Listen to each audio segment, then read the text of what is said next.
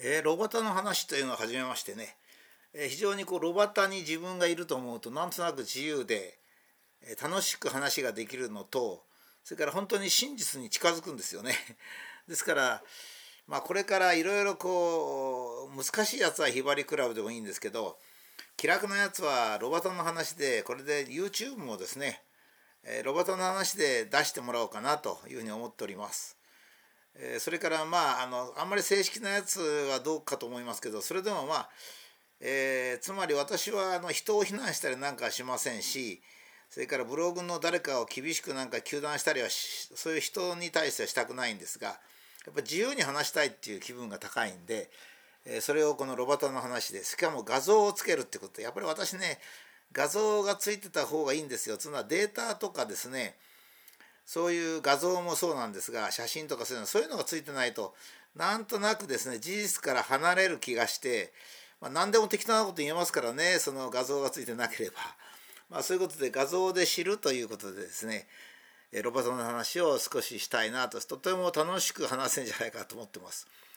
これは今日の画像はすごく重要な画像でですね深刻な画像なんですが横軸に国民まあ人口を示したらその国の人口ですね。これ2001年でちょっと古いんで、まあ、しかし傾向は全然変わってないのでこれでいきますと大体中国がまあ十何何億人、まあ、インドが10億人ぐらいアメリカが3億人ぐらい日本が1億人ぐらいというのはですね、えー、そういう人口の多い国っていうのは横軸が人口ですから人口の多い国が右側に来てるわけですね。それからまああ世界の国をずっとプロットしてます。で縦軸がこれあの食料自給率なんですよちょっとあの書いてないんで失礼なんですが食料自給率ですね。で食料自給率100%っていうのはまあその国の人たちがその国で取れるもので、まあ、賄えるというのが100%ですね。だから安心できますね。それで大体あのあのこの曲線で分かるように人口の多い国は大体100%に近い人あの食料自給率を持ってるんですね。というのはどうしてかというと例えばインドとか中国が大量に食料が不足するともう10億人越すような国がですね、えー、飢饉に陥ると他の国助けようにも助けられないですよね。ですから、えー、必ず人口が多い国っていうのは100%に近い、えー、食料自給率を持ってるわけですね。かといって例えば中国が200%の食料自給率でいってもですね、えー、残りまあ15億人分ぐらいの食料を誰かが買ってくれなきゃいけないんでそれもできないので、まあ、人口がものすごく多くなると100%に近づくっていう原理ですね。それからアメリカドイツフランスなんていうのがですねこれ先進国ですね、えー、それがあの食料自給率の上の方にの国なんですね。その人口に対しては上の方の上の上の直線曲線に乗ってますねほぼ。っていうのは、まあ、国に力があるからやっぱり食料生産が一番大切ですからねこういう先進国で、まあ、やや黒字的に運営できる国はですねやっぱり食料を作ろうやということで食料を作ると。それから人口が小さい国っていうのはいろいろばらつくんですがアルゼンチンとかオーストラリアとかカザフスタンというような、えー、人口がすごく少ない国土面積に関しては人口がすごく少ないので、まあ、結果的にまあ200%を超えると、まあ、こういうことになりますねですから大きく分けて人口のすごい多い国は100%それから人口が1億人前後で、えー、先進国とか工業国で余裕があるところは大体100%を超え超えた110%とか130%とかになると。それからまあえー、開発がそれほど進んでなくても国土面積が大きくて人口が少ない時は自然に農地ばっかになりますからあ人口あ食料自給率が200%から300%の間に入る、まあ、こういうことですね。一方その食料自給率が100%を切るとですねこれはもう餓死する可能性があるので、まあ、できるだけそれを避けたいんですがまあ1億人ちょっと切るぐらいの国ですね数千えー、800万人とか600万人という国はですねメキシコイランエジプトとありますけれども、まあ、頑張って、えー、あの食料自給率を60%ぐらいはなんとか保つということですね。えー、それからまあ非常にこう貧困でかつ食あの人口が多いっていうところはまあちょっとあの耕作地が少ないアルジェリアとか、えー、少しこう国土面積に対しては発展しているマレーシアなんかがですね、えー、低いわけですね。だけどもこの範囲に入ってれば例えばよほど国際関係が緊張してない限りですね、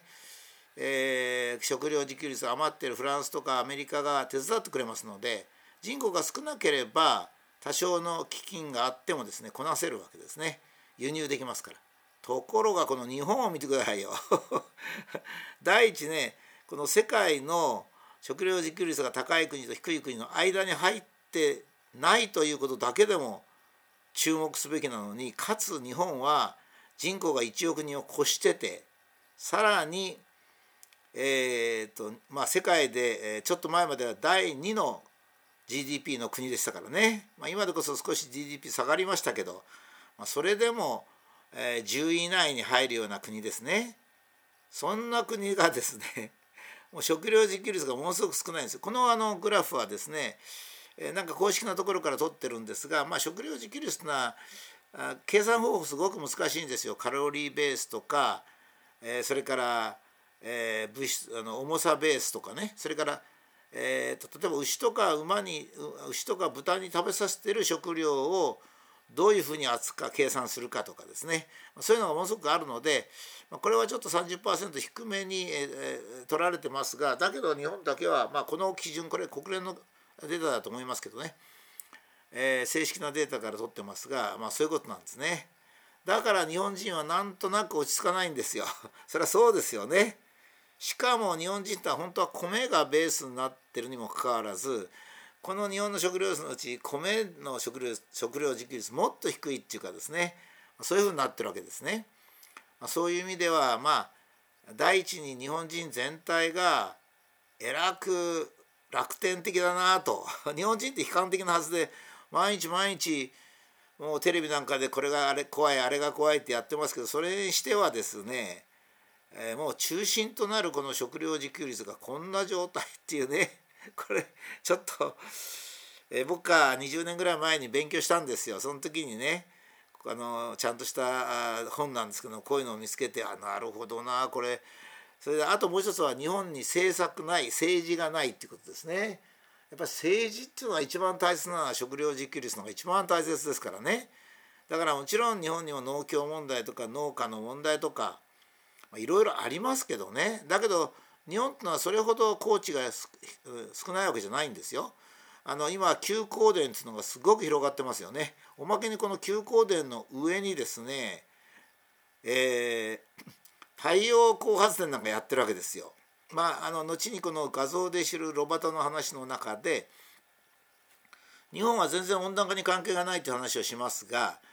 えー、っとなんかどういうふうに政治家の頭がどうなってるか分かんないといえば分かんないし分かってるといえば分かってて つまり政治家は自分の当選と自分の利権だけ考えてるってことですね。日本日本国民が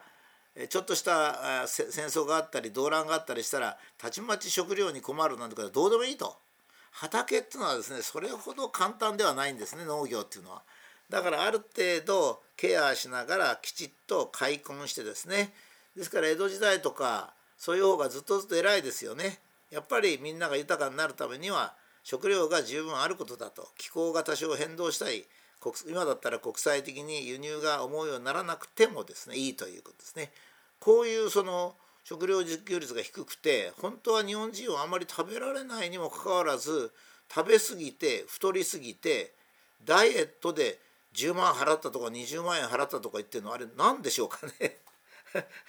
やっぱりちょっと頭の回転が少しおかしくなってんでしょうね。まあ日本古来の質素で倹約してきちっと食べて贅沢をあまり好まないという日本から何かもう、えー、テレビで放送されるままに美味しい料理を作ってみたり食べ過ぎたり、えー、それからまあ例えば目に余るのが私が例えばホテルのレストランなんか9割が平均して食捨ててるんですよ。あんまりメニューが多すぎるんですね。ですからまあ非常に贅沢をしていることは間違いないんですね。しかも変なことに日本人にとってはパン食とかヨーロッパの食事これは美味しいからもちろん楽しんでいいんですけども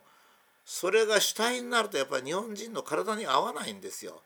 まあ体っていうのは大体1万年かかるんですね腸の長さとか消化器の消化液の成分だとかそれからそれを消化した後の肉とか骨に変えるいろんな触媒反応なんかはやはり日本人が日本の特性でやってるんですよですから国産のものをですね、まあ、せめて80%ぐらい食べないとですね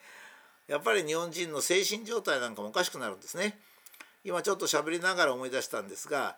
あの米ぬかの抽出物っていうのは日本人だけに効く精神安定剤なんですよ。だから日本人だけに効く精神安定剤が米ぬかから取れるっていうことを考えてもですねまあ今の日本人が精神的に不安定になるのは当然だなとこう思います。